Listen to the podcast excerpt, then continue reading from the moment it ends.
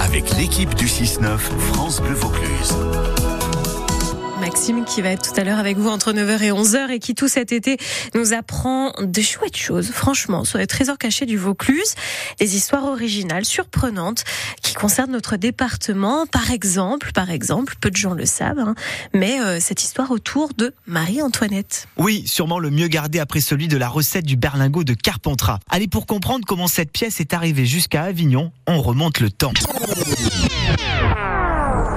En fait, aujourd'hui, la dernière robe de Marie-Antoinette a été transformée en une chasuble violette ornementée. Quand en 1793, le roi de France Louis XVI est condamné à mort par les révolutionnaires, eh bien Marie-Antoinette, sa femme, séjourne à la conciergerie en attendant son exécution. Elle porte donc une robe violette, symbole de deuil et de pénitence. Sa servante, Rosalie Lamorlière, s'occupe de la reine en permanence. Et puis le 16 octobre 1793, lorsque Marie-Antoinette est présentée à son bourreau, elle enlève cette fameuse robe et la confie à sa servante.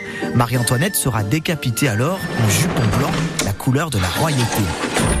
Pendant ce temps-là, la servante de la reine confie alors le vêtement à l'abbé Véran, prêtre originaire du comtat venessin qui réside à cette époque à Paris. À son retour dans le sud, le curé va alors transformer la robe en aube pour célébrer la messe.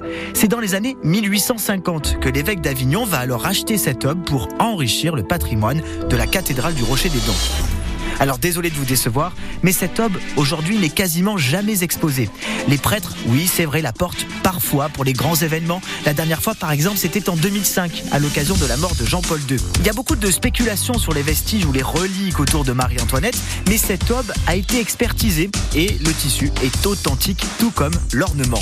Chaque année, le diocèse reçoit des centaines de demandes pour voir en vrai ce vêtement toute l'année dans un souci de la préserver. La robe dort paisiblement dans un tiroir avec son histoire et son secret bien gardé.